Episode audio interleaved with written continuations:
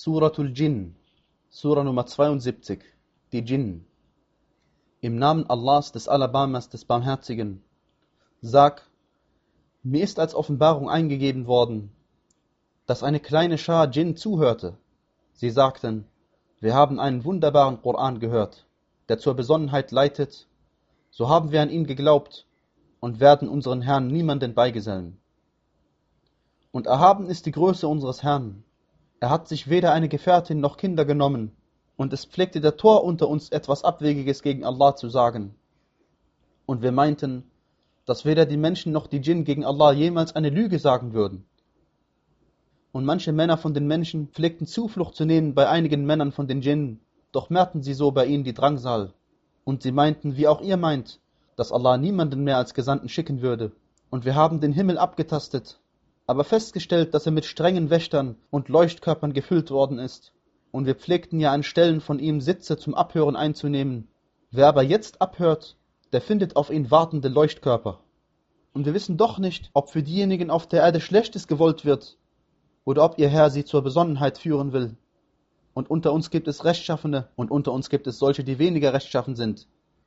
Wir sind getrennten Wegen gefolgt. Und wir meinten, dass wir uns auf der Erde Allah niemals entziehen können und dass wir uns niemals durch Flucht entziehen können. Und als wir die Rechtleitung hörten, glaubten wir daran.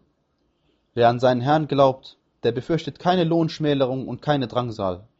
Und unter uns sind Gottergebene und unter uns sind vom rechten Weg Abschweifende. Was nun jemanden angeht, der sich Allah ergeben hat, so bemüht er sich um mehr Besonnenheit. Was aber die vom rechten Weg Abschweifenden angeht, so werden sie Brennholz für die Hölle sein und wenn sie sich auf dem Weg recht verhielten, würden wir ihnen wahrlich Wasser im Überfluss zu trinken geben, damit wir sie dadurch der Versuchung aussetzen. Und wer sich von der Ermahnung seines Herrn abwendet, den wird er in überwältigende Strafe stecken. Und die Gebetsstätten gehören doch Allah, so ruft neben Allah niemanden an. Und als Allahs Diener aufstand, um ihn anzurufen, hätten sie ihn alle beinahe erdrückt. Sag, ich rufe nur meinen Herrn an, und ich geselle ihm niemanden bei.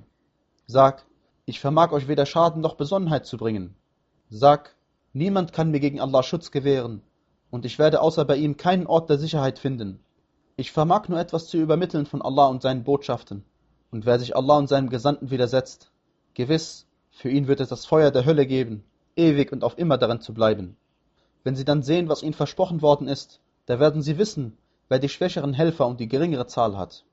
Sag, ich weiß nicht, ob das, was euch versprochen worden ist, nahe ist, oder ob mein Herr ihm eine längere Frist setzt. Er, der Kenner des Verborgenen, er enthüllt niemandem das, was bei ihm verborgen ist, außer dem Gesandten, den er bewilligt. Da lässt er vor ihm und hinter ihm Wächter einhergehen, damit er weiß, ob sie wohl die Botschaften ihres Herrn ausgerichtet haben, und dass er das, was bei ihnen ist, umfasst, und er die Zahl von allem erfasst.